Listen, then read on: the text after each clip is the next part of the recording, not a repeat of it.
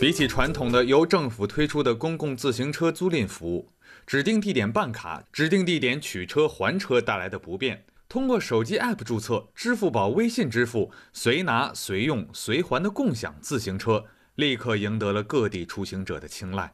我如果从地铁那边走过来的话，两公里可能要走十分钟，然后骑车的话，可能一两分钟就骑到了，啊，然后坐公交车可能还得两块钱，还得等，还怕堵车，啊，所以骑自行车是比较方便。不用办卡吧，然后随拿随用随还嘛。他有的一般的办卡就是你在哪个地方借的，你要还在哪个地方，而且要到他指定的地方还，这是特别讨厌的。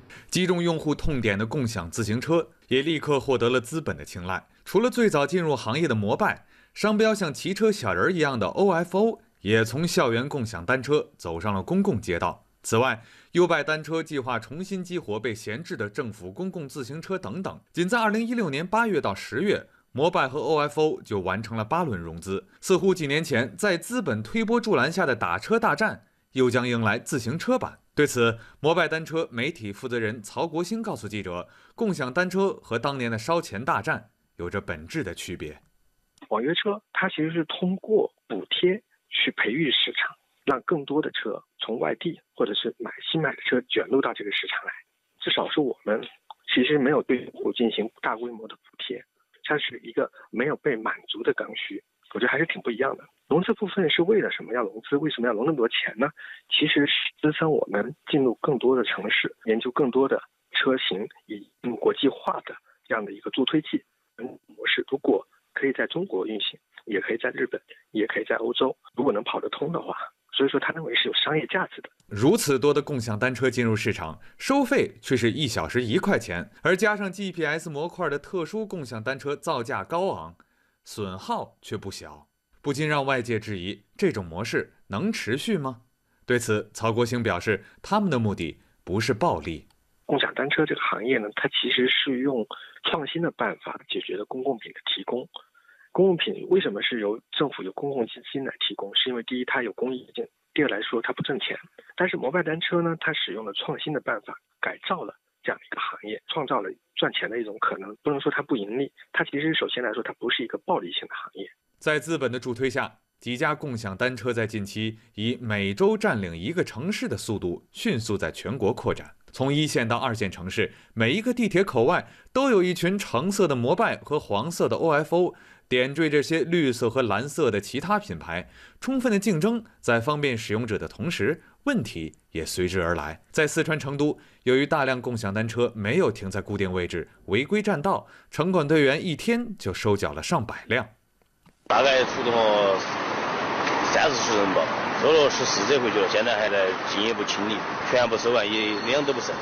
成都的城管部门表示，他们并不反对共享单车来到成都，但前提是不能影响市容和交通秩序。不仅是在成都，各大城市由于共享单车用户越来越多，随意停车的问题也在激增。本身它已经放在这个地方，已经已经已经对对我们走路影响啊，什么都已经有影响了。对你看这个道也是大家设计的时候，大家都知道这是什么道，比如盲道啊或者什么道，它根本就过不去了。深圳市交警就联合摩拜单车发出了首个规范共享单车交通秩序的声明，双方将共享数据，对违停的用户作出处罚。并共同推动共享单车停放的区域设置。深圳市交警局停车场管理科科长刘宇驰，比如说这个走机动车道，比如说冲红灯，比如说乱停放。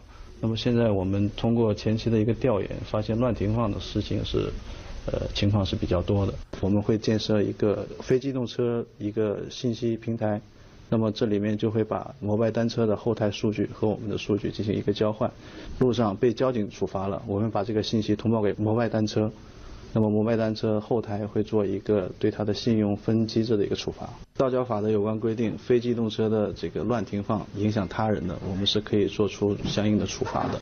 谁在这个时间段使用这台车，它的后台数据是可以呃提供给我们的，那么我可以追究到一它的相应的法律责任。上海市自行车行业协会的秘书长郭建荣表示，上海有关部门即将出台《上海市公共自行车发展指导意见》，规范公共自行车管理。城管和交警部门也要进一步加强与共享单车运营商的联系，采取多种方式应对乱停乱放等问题，同时也要推动建设更多的自行车道，改善骑行环境。随着这个互联网的技术的发展，我们政府啊，能不能建立一些电子围栏，使得我们的单车，你必须停到这个电子围栏才能够进行还车，否则你是这个车还不了。那当然这是要有投入的，画白线还不如搞一个电子围栏，成本投入也不会很大。车已经使用了互联网的技术，我们的管理也应该跟上。你要有这个单车能够做得更长久，你还得要做好这个后台的服务，否则你这个绝对是没有生命力的。